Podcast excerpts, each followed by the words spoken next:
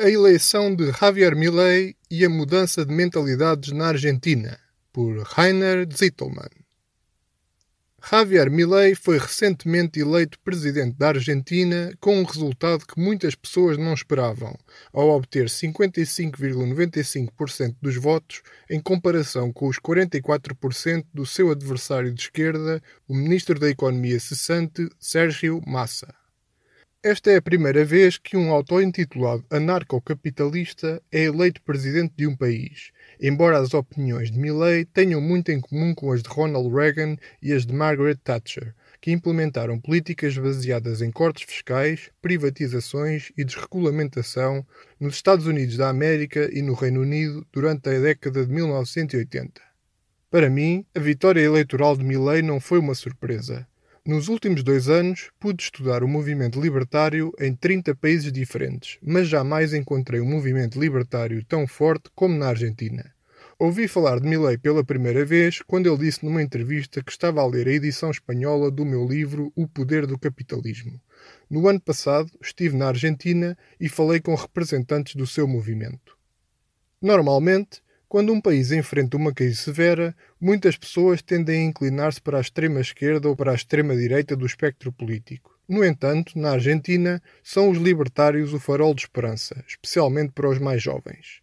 Logo na primeira volta, a maioria dos eleitores com menos de 30 anos votou em Milley, contribuindo então para os seus 30% globais.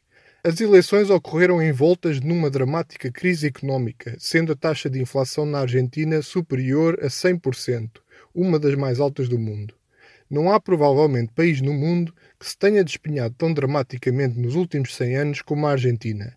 No início do século XX, o rendimento per capita da sua população estava entre os mais altos do mundo. A expressão rico como um argentino era frequentemente utilizada nessa altura. A nível económico, a história da Argentina é uma história de inflação, hiperinflação, bancarrotas estatais e empobrecimento. O país passou por nove bancarrotas na sua história, a mais recente das quais em 2020. A inflação tem invariavelmente sido dois dígitos desde 1945, exceto nos anos 90. Lapidada por políticas estatistas durante décadas, a Argentina é hoje um dos países do mundo com menos liberdade económica. No Índice de Liberdade Económica de 2023 da Heritage Foundation, a Argentina ocupa o centésimo quadragésimo quarto lugar entre 176 países e, mesmo na América Latina, somente alguns países, em especial a Venezuela, são menos livres economicamente do que a Argentina. Em comparação, o Uruguai está em 27º lugar e o Chile, apesar de ter descido algumas posições desde que o socialista Gabriel Boric chegou ao poder, é ainda o 22º país com mais liberdade económica do mundo. Portugal é o 30 Porém, muitos argentinos têm vindo a desistir do peronismo de esquerda e do estatismo que domina o país há décadas. No inquérito que levei a cabo no ano passado, a Argentina encontrava-se entre os países em que as pessoas eram mais favoráveis à economia de mercado. Entre 12 e 20 de abril de 2022, o Instituto de Estudos de Opinião Ipsos Mori, por mim contratado, entrevistou uma amostra representativa de mil argentinos a respeito das suas atitudes em relação à economia de mercado e ao capitalismo. Em primeiro lugar, quisemos descobrir o que os argentinos pensavam acerca da economia de mercado apresentámos aos inquiridos seis afirmações a respeito da economia de mercado, nas quais a palavra capitalismo não constava. O resultado foi que as afirmações a favor de uma influência mais forte do Estado na economia tiveram a aprovação de apenas 19% dos inquiridos, em comparação com os 24% que favoreceram mais liberdade de mercado. Na Argentina, a afirmação de que, num bom sistema económico, penso que o Estado só deve possuir propriedade em certas áreas, e que a maior parte da propriedade deve ser propriedade privada, obteve o nível mais elevado de aprovação. E a afirmação de que a justiça social é mais importante num sistema económico do que a liberdade económica foi a menos escolhida. O inquérito foi igualmente levado a cabo em mais 33 países da Europa, incluindo Portugal, Ásia, Estados Unidos, África e América Latina. O resultado foi que só em 5 dos 34 países Polónia, Estados Unidos, República Checa, Coreia do Sul e Japão, a aprovação da economia de mercado se revelou mais elevada do que na Argentina. Adicionalmente, foram apresentados a todos os inquiridos 10 termos, positivos e negativos, e foi-lhes pedido que escolhessem quais é que associavam à palavra capitalismo, para além de 18 outras afirmações a respeito do capitalismo. O nível de aprovação do capitalismo não foi tão elevado quanto o demonstrado no primeiro conjunto de questões a respeito da economia de mercado, nas quais a palavra capitalismo não aparecia.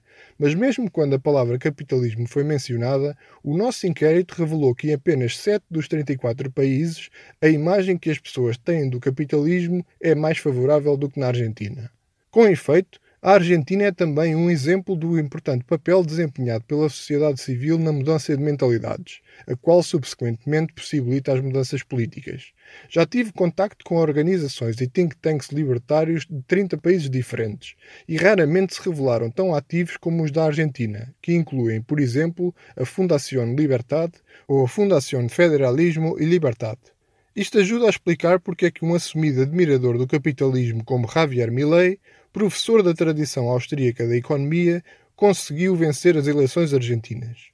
Milley entrou em campanha eleitoral exigindo a abolição do Banco Central da Argentina e a livre concorrência de moedas, o que provavelmente levaria o dólar americano a tornar-se o meio de pagamento mais popular no país. Milley defendeu também a privatização de empresas estatais, a eliminação de numerosos subsídios e a abolição de 90% dos impostos, além de reformas radicais nas leis laborais. No setor da educação, o libertário argentino defende que o financiamento deverá passar a basear-se num sistema de vouchers, como proposto há décadas atrás por Milton Friedman. Será interessante perceber se os argentinos têm a paciência necessária para as reformas capitalistas urgentemente anunciadas por Milley.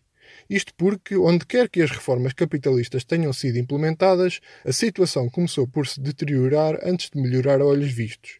Isso acontece porque alguns dos problemas que anteriormente se encontram em parte camuflados, como o desemprego oculto e a inflação reprimida, de repente tornam-se evidentes. Foi isso que aconteceu no caso das reformas de Margaret Thatcher no Reino Unido, de Ronald Reagan nos Estados Unidos e de Leszek Balcerowicz na Polónia. Todos eles admiravam os mesmos economistas por quem Milley nutre grande estima, como Friedrich Hayek e Ludwig von Mises. As reformas desses três políticos do Reino Unido, Estados Unidos e Polónia melhoraram drasticamente a vida das pessoas nos seus países, mas somente após as condições terem inicialmente ficado ainda piores. Só nos resta esperar que a Argentina, que tem sido tão mal governada nos últimos 100 anos, consiga agora o recomeço que tanto merece.